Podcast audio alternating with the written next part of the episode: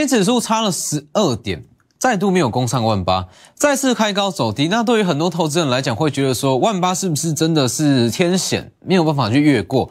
那其实最大的问题在于说盘面的结构。你去想哦，你有听过说由台积电、联发科、联电，甚至 ABF 封测厂领军上攻万八？但是请问你有听过说由东哥游艇领军攻上万八吗？绝对不会有。关键就在这里。以目前整体盘面结构来看，其实都是中小型股比较强势。那中小型股所带出来的涨势，就算今天真的攻上万八好了，它也站不稳，它绝对也站不稳。所以其实这是整个结构的问题，跟市场信心度的问题。那你说今天，呃，今天的开高走低，那之后还有没有机会攻上万八？绝对是有机会。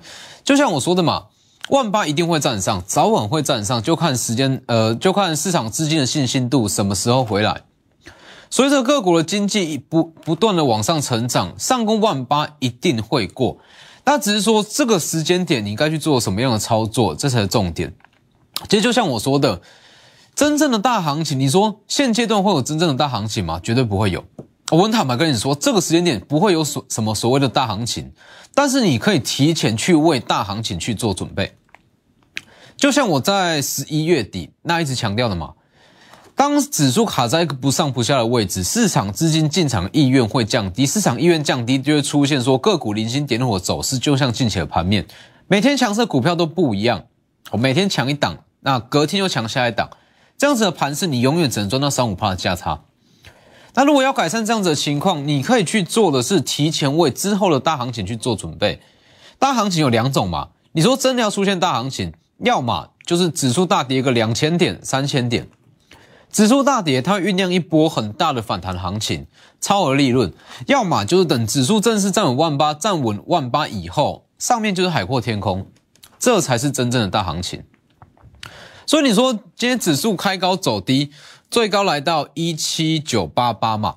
哦，一七九八八没有攻上万八，其实无所谓，因为这样子的情况算是在预料中的事。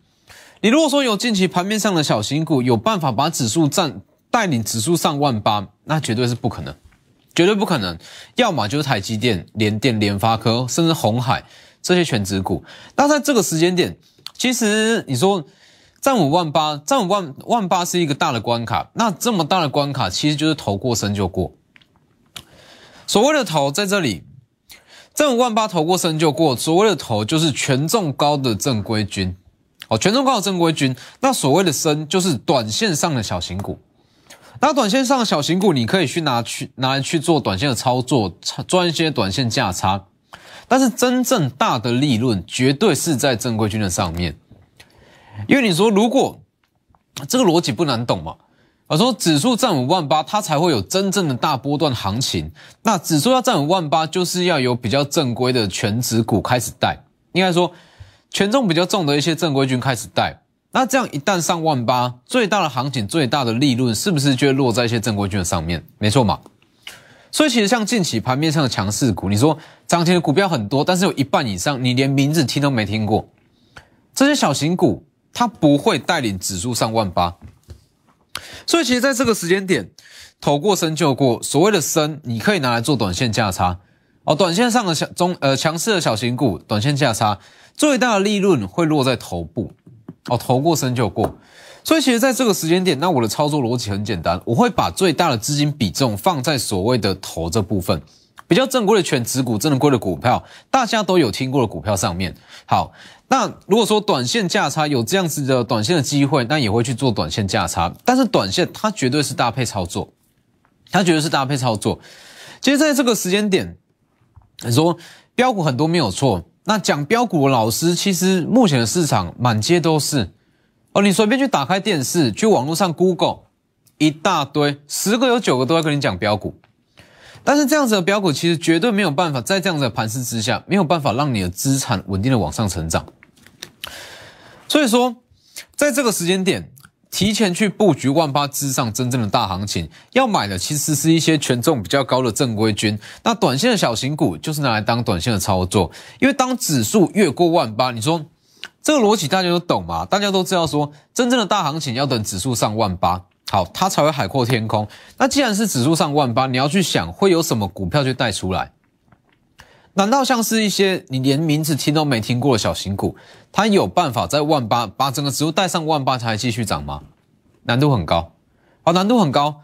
所以真的要创造出最大的利润，一定是朝向这一块那下去提前去做布局。所以在这个时间点，就是提前去买进。在五万八投过身就过，买头还是买身？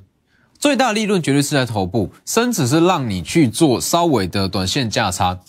那你说在这个时间点，你要去做一些提前布局的动作，那在震荡期间先去布局，因为其实你去想，如果说最大的行情是在万八之上，那当指数过了万八，那你还停留在所谓的短线价差、中小型股、小型的股票，哦，小型股，其实你会变成说，真正的大行情来了，结果你却没有参与到，这就很可惜，这就很可惜，等于是说。大家目前看的可能会是一些短线上的一些利润，但是你忽略掉的是之后站上万八的一个大行情。那当然就像昨天讲的嘛，你说在这个时间点要去提前布局，说之后的一个股票上万八之后的股票，其实这样子的动作算是知易行难啦。大家都懂这样子的逻辑，但是操作起来其实会非常的难度会非常的高哦。你说我怎么知道这档股票它会不会它会涨到哪里去？它营收多少？没错嘛。所以会导致说，在这个时间点，那大家操作起来会没有信心哦，所以才会出现这样嘛。你说为什么会出现哦个股零星点火的盘面？因为市场信心不足，市场信心不足，他才会说好一天去买石英元件、买细晶圆啊，买一些 LED，每天买不同的股票。如果说市场信心真的非常足够的话，他会锁定单一族群下去买进，不断买进，不断买进，一路往上拉，他一定会去做这样子的操作。所以在这个时间点，就像昨天讲的，你如果要说提前去布，在震荡去布局一些股票，你对于营收的预估，你心里一定要有一个底。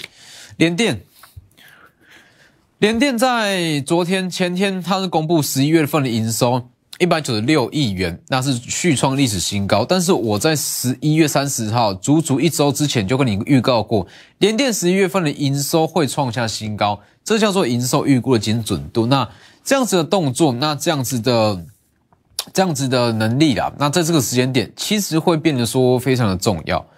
所以其实这就是我一直在强调的嘛。短线操作谁不爱？大家都喜欢。问题是短线操作这样子的动作，绝对没有办法创造最大的利润。哦，也许说你现在去买的有一些股票，你去追什么股票赚个三五趴不难。做一些小型股赚个三五趴不难，但是等指数站上万八，你会发现到你错过了会比你现在赚的还要更大。所以其实你现在去买一些股票哦，提前去布局一些呃营收比较好，那在二零二二年它的产业趋势比较明确的个股，其实当指数上万八，应该不要说指数上万八，说整个市场的信心度回来回来的时间点，好，只要说市场信心度回来，到时候标的不是股票。到时候标的是你的交割户，这是我一直在强调的。哦，股票涨幅其实没有什么啦，重点在于说你交割户的涨幅。所以其实这个时间点你去买这些股票绝对不会后悔。哦，到时候市场信心度回笼，到时候一起收割，绝对会去比你去做小型股还要来得好。好，今天强势的族群算是细金元嘛？细金元六月八号的合金，合金今天在续创新高。那就像我我所说的一样，其实以整个细晶圆族群来讲，因为其实在这个时间点，那大家可能会稍微有一点担心，说什么史诗级的通膨，那或是说比较大型的通货膨胀，那会不会导致说最后整个股市的泡沫，那导致崩盘？那其实这样子的崩盘，那对于某些产业是不会有太大影响，包含像是台积电的成熟制程，呃，先进制程这个东西，它是一个大趋势，不可逆的大趋势，不会有影响。就像电动车，电动车会因为什么通货膨胀导致说电动车停止研发吗？绝对不可能。先进制程也一样，先进制程它就是一个大趋势，不管环境怎么变，那产业再怎么变的话，它最终都会往三纳米、两纳米、一纳米下去做研发，这是趋势，不可逆的趋势。就像从三 G 到五 G，它不会因为一些外界的因素啊、政治因素还是干嘛停止研发，不会。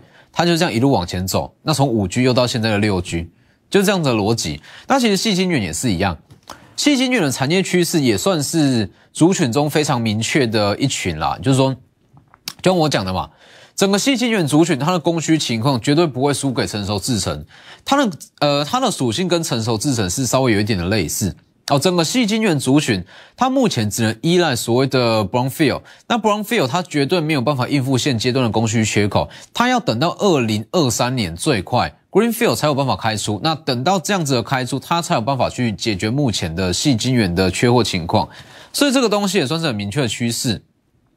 六一八二的合金，它其实就跟我讲的一样嘛，短线上它会是短线上比较强势的一档股票，从这个位置预告上来，那今天涨了六趴，因为合金它比较多的合约是所谓的短期的合约，那短期的合约它可以很直接的去跟着报价在调整合约，所以它短期受惠程度会最大。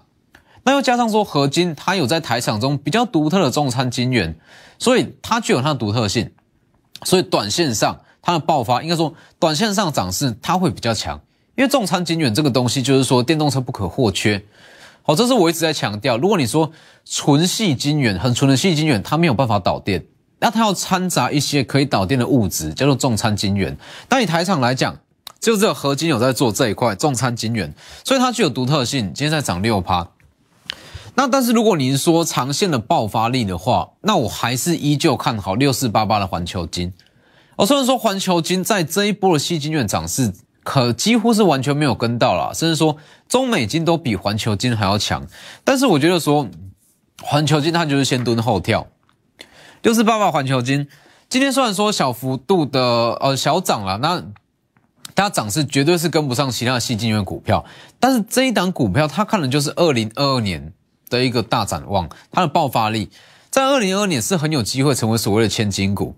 因为环球金在年底正式并购世创以后，它的市占率会非常高。那加上说它的营收大部分是 LTA 的长约，那也代表说它营收会非常的稳定。那如果说细晶圆产业出现什么样的风险，合金会受影响，但是环球金不会。所以其实整个细晶圆族群里面，那唯一我认为说比较值得去操作、最看好的是合金跟环球金。合金短线，那环球金就是它的爆发力。那至于像是其余的股票，包含像中美金或者说其他的股票，那我觉得说它是比较没有它的特色在啦。那比较没有特色的情况之下，也许说短线上很强，但是它之后中长线延续性就会不够哦。所以其实在这个时间点，你说大盘非常的震荡，类股轮动非常快速，资金到处乱窜，我怎么去选股？其实很简单，在这个时间点，你说你想要去抓到一档连贯性很强很强的族群，今天涨，明天续涨，后天再续涨，其实说真的很难。那这样子的情况之下，就是锁定这类型，细晶远啦、成熟制程、呃、先进制程啊这类型产业趋势比较明确的族群，我们下去提前去布局。所以其实说，跟着我操作比较久的投资人，或者说我的一些家族成员，他都很了解这个时间点你要去做的动作叫做布局，叫做布局，不是让你去收割。其实这个东西短线上来看，你一定会觉得说，哇，去做一些小型的股票比较好赚。应该也不是说比较好赚，比较有感，哦，比较有感，每天三五趴、三五趴、三五趴这样去累积，好像这样赚起来的速度会比较快。但是我敢跟你保证，当整个市场信心度、资金的信心度回笼的时候，这个时间点，好，当你在这个时间点布局的一些比较正规的股票开始起涨，到时候喷的不是股票，喷的是你的交割户。所以这是我一直在看重的重点啊，我就是说。股票涨幅真的没有什么，重点是说，当真正的大行情来了，你有没有办法让你的账户跟上后续的一个大波段，这才是重点。所以当然在这个时间点，比较大的资金部位会放在所谓的最大利润这部分。好，那少部分的资金获利，呃，少部分的资金会放在所谓的短线价差，那也就是短线上的强势股，有机会当然也是会去操作了。像昨天讲的，买基金档你想象不到的元宇宙。这一档就比较偏向是短线操作，但是你说要把所有资金放到短线，倒倒也未必。你说大家会预料到今天台股开高走低，那几乎是上攻万八嘛，很难。所以其实你没有办法去预防这样子的情况，就是把资金去做好分配，大约是八比二啦，八比二比重，多数是放在放在这一段哦，权重比较高的正规军之上。所以这个时间点。站稳万八，只要投过身就过。想要创造最大的获利，让你的交割户跟着跟得上指数的涨幅，现阶段买的一定是头部，一定是一些头部的股票，所以把握时间，利用广告时间直接来电。我们先进段广告。这其实，在目前的盘势，整体的盘势跟格局来讲，确实是比较闷一点。但是如果说你是看到之后的一个大行情，其实你现在提前下去做布局，下去做一些规划，其实到时候市场信心回来，那对于整个收获绝对会非常非常的丰盛。所以其实你去看哦，像是以西金远为例嘛，西金远近期强势的应该算是台盛科，但是我不会去跟你讲台盛科，也就是说台盛科其实你说。要去追台盛科，大家都会，但是你要讲出台盛科它到底说能能够到哪里一个完整的规划，这就很难。所以像是细晶圆族群来讲，那我是最看好环球金，就算是它在近期那涨势比较疲弱，中长线爆发力比较强，那跟合金有它的独特性。那反观像是台盛科，它比较不具有它的独特性哦，顶多是有它有甚高哦，顶多是它有甚高的一个入股。所以其实就像我说的嘛，在这个市场上。讲标股老师太多太多了，但是你去想，真正有让呃真正有办法让你说资产成长、教客户往上成长操作到底是怎么样？所以其实像是我的这两大平台，那我告诉各位的都是非常实在的东西，那可以让你的教客户跟整个账户去往上成长的一些操作跟分析，而不是说什么族群中抢什么样的股票就讲什么样的股票，其实这样是没什么意义啦。所以其实我觉得说，在这个时间点，那不需要去太急，我不需要太急，把一些该做好的规划、该做好的布局模式、股票都把它处理好。那也许说一周后、两周后，那也就是说在近期啦，那在近期当资金回笼，你的收获会会非常的丰盛。所以其实很多人会说，在这样子的盘势之下，在这样子的盘势之下，我们可以去做短线操作，因为市场信心不足。好，那到处去点火，到处去点火，其实会变成说，大家会觉得会抱不住，觉得说短线操作比较比较比较有利可图，那也比较好赚。那你会就你会这样想啊，就是说，好，我们一档中个三五趴，一档中个三五趴，那累积起来不是也是一大笔获利？理论上是这样没错，但实际上怎么样？我相信大家都心知肚明。很多人在跟你这样讲啊，我们来做短线操作，短线操作。积少成多，那能不能积少成多？我相信大家都懂。那像是先呃先进制程、台电设备厂，今天的光照也像是我讲的一样，今天的光照是一度在大涨，大约是将近六趴左右。那光照我们从八十元一路这样买买买买上来，这一段八十到一一二看起来只有四十趴的涨幅，但实际上资产上绝对是超过四十趴。八十元以下小买哦，八十元以下大买，九十元以下小买，一路这样买上来，这是第一段。